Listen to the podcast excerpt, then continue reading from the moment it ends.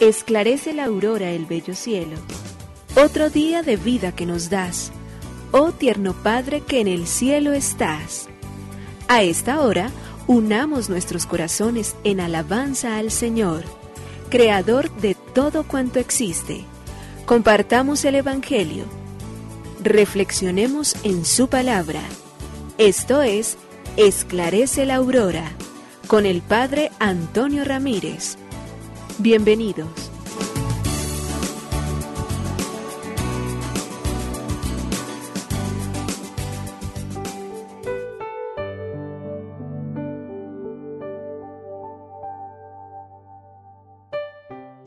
Con los muy buenos días, hoy es miércoles 30 de noviembre del año 2022. Concluimos este mes, le damos gracias a Dios porque nos ha permitido alcanzar muchas tareas, muchas metas. De pronto en otras nos han quedado cosas todavía pendientes. Eso significa que seguimos luchando, trabajando. Significa que tenemos la gran oportunidad de seguir construyendo, viviendo siempre en el bien, de buscar siempre su verdad. Le damos gracias a Dios porque este mes, aunque lluvioso y un poco difícil, un mes que nos ha llevado a recordarnos de manera muy especial en torno a lo que significa el final de nuestra propia vida, como es la muerte, puesto que este mes está también dedicado y hemos orado por nuestros fieles difuntos. Queremos una vez más entonces decirle a Dios que nos conceda la gracia de vivir, de creer, de esperar y de caminar en Él. Que su palabra se haga en nosotros vida, se haga comunión. Que su palabra se haga en nosotros respuesta a todas esas preguntas que a lo largo del camino nos hemos venido haciendo muchas veces. Que su palabra me dé fuerza, me ayude como ninguna otra cosa, ninguna otra palabra, ninguna otra persona en el mundo. Que su palabra alimente mi pobre fe. Su palabra que todos los días puedo acercarme a ella, la escucho en las sagradas escrituras, habla en el corazón y en la boca de tantas personas que junto a mí caminan y pasan y están siempre junto a mí. Palabra de Dios es vida, es palabra de amor, es pronunciada por la eternidad y es pronunciada para que cada uno de nosotros entonces en ella encontremos vida y vida en abundancia. Hoy, Señor, queremos dar gracias a esa palabra que llama, a esa llama, palabra que crea, a esa palabra que da fuerza, fortaleza, a esa palabra que nos hace creer esperar, anhelar y desear tiempos maravillosos, tiempos de plenitud, tiempos de gracia, tiempos de bendición. Señor, en tu nombre acogemos tu palabra hoy y en ella colocamos nuestras manos en para poder hacer que nuestro día sea fructífero, que nuestra jornada produzca muchos frutos de bien, no solo en lo personal, sino de manera muy especial en aquellas relaciones con las cuales nos encontraremos con los otros, a quienes entonces los ayudaremos y los llevaremos por el camino que tú mismo nos has trazado, para que podamos encontrar, descubrir y ver que caminando juntos y tu palabra guiándonos, acertaremos en medio de este mundo. Por ello, una vez más, Señor, hoy, con inmensa gratitud le decimos, gracias, oh Señor, Creador del universo oh Padre nuestro que en el cielo y en la tierra estás. Nos unimos a la Iglesia Universal que ora. Esclarece la aurora el bello cielo, otro día de vida que nos das. Gracias a Dios, Creador del universo, oh tierno Padre que en el cielo estás. Nuestras voces unimos al concierto que el universo eleva ya en tu honor. Desde la tierra al cielo más profundo, Tierno Padre magnífico Hacedor, conserva nuestras almas sin pecado, a nuestro cuerpo da fuerza y salud, y nuestra mente ilumina piadoso con un rayo benéfico de luz. Por nuestra amada patria suplicamos, por la iglesia elevamos oración, por nuestros amados padres y familia, siempre dichosos los hagas tú, Señor. En tu santo nombre, comenzamos este día de vida que nos das haz que lo acabemos santamente, oh Padre nuestro que en el cielo estás.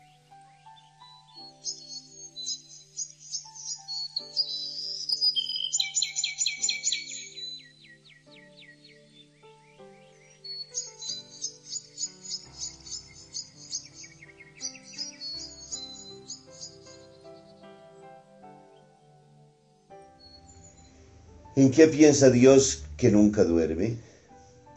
Luis Cortés dibujó una viñeta en la que un angelito le preguntaba a Dios, ¿y tú que nunca duermes, que vives desde la eternidad, no te aburres? ¿Qué haces todo el tiempo? A lo que le respondió Dios, yo perdono. El oficio de Dios es perdonar, la tarea de Dios es comprender, es guiñar un ojo a nuestras estupideces y tonterías a las que hacemos nosotros sus hijos. Nos abraza y nos perdona el pecado, nuestro pasado, como si no hubiera existido nunca. Lo único que necesita de nuestra parte es una pizca de arrepentimiento, el deseo profundo, Señor, me cansé de esta mala vida, me cansé de este mundo de pecado, me cansé de destruirme, de destruir, y por eso basta solo ello, y de inmediato tendremos el perdón. Por eso, uno de los grandes retos que tienen los confesores, cuando retan a los penitentes para que sean capaces entonces de abrir el corazón, de dejar entrever la luz, de ponerse en delante de Dios y decir, sí, Verdaderamente quiero cambiar, quiero ser nuevo, quiero encontrar luz. Y todos somos penitentes porque todos somos pecadores. Se confiesa el Papa, nos confesamos nosotros. Todos tenemos que reconocer humildemente que necesitamos de Dios. Y todos necesitamos el don y la gracia para poder tener el don del arrepentimiento, para pedir humildemente perdón de nuestras faltas. Lectura del Santo Evangelio según San Mateo, capítulo 4, versículo del 18 al 22. En aquel tiempo, pasando Jesús junto al lago de Galilea, vio a dos hermanos, a Simón al que llaman Pedro, y a Andrés su hermano, que estaban echando la red en el mar, pues eran pescadores. Les dijo, vengan y síganme, y los haré pescadores de hombres Inmediatamente dejaron las redes y lo siguieron. Y pasando delante vio a otros dos hermanos, a Santiago, hijo de Zebedeo, y a Juan, que estaban en la barca repasando las redes con Zebedeo, su padre. Jesús los llamó también. Inmediatamente dejaron la barca y a su padre y lo siguieron. Palabra del Señor. Gloria a ti, Señor Jesús. Mateo en el capítulo 7, versículos del 21 al 24 y 24 al 27, hoy nos plantea y nos coloca entonces en esta fiesta de San Andrés Apóstol el llamado que Jesús le hace a dos de sus discípulos, a San, San Pedro y de igual manera a su hermano Andrés. Son los dos beneficiarios de esta primera llamada. Son los dos en primeros en encontrar entonces a la luz de la gracia en Mateo, como nos insiste bien el capítulo 4, versículos del 18 al 22, pasando por el lago de Galilea. Bello particularmente poder fijar nuestros ojos y encontrar que los seres humanos somos seres siempre buscadores. Estos dos discípulos eran ya hombres adultos, tenían una profesión, pero había una inquietud profunda en el corazón, seguramente movido por esas palabras que tantas veces escucharon, en cualquier momento aparecerá el Señor, y bastó solamente que estuviera allí junto a ese lago, los mirara a los ojos, les hiciera una invitación para romper absolutamente con todo, para dejar las seguridades que ellos habían construido, para olvidarse de todo lo que ellos tenían como prebendas de su propia vida, y botarse en las manos de aquel que los invita a solamente confiar en Él. No hay ninguna otra cosa, no hay una sola promesa. No pasa para decirles tendremos reinos, conquistaremos haciendas, tendremos minas, podremos reducir enemigos, seremos famosos, el mundo nos conocerá, viajaremos. No, lo único que les dice es, con palabras sencillísimas los llama y les dice, vengan conmigo y los haré pescadores de hombres. Y ellos dejando todo, entonces se marchan. Y luego se encuentra otra pareja de hermanos, Santiago, el de Zebedeo, y a Juan y su hermano. Son los cuatro primeros discípulos que se dejan retar profundamente por Jesús.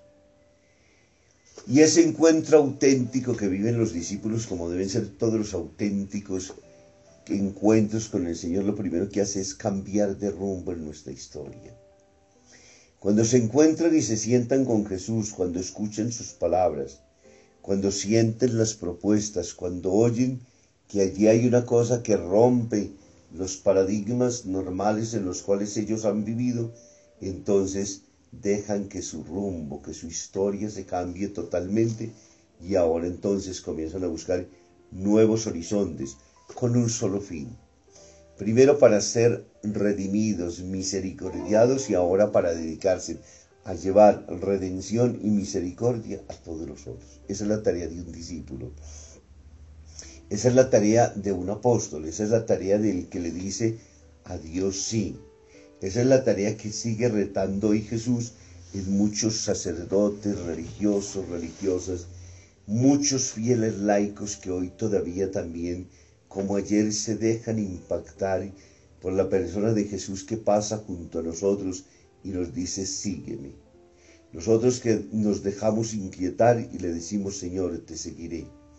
Pero eres tú el que conduces, eres tú el que llevas, eres tú el que muestras el horizonte, eres tú el que nos da las certezas, eres tú en quien debemos creer, eres tú la palabra que anima nuestros días oscuros, eres tú el que nos haces entonces vencer todas las resistencias de la vida porque en ti encontramos vida y vida en abundancia, porque tú cambias el rumbo de nuestra existencia y nos sacas de las seguridades de nuestra vida y nos ofreces lo único vivo, duro, verdadero, auténtico y eterno.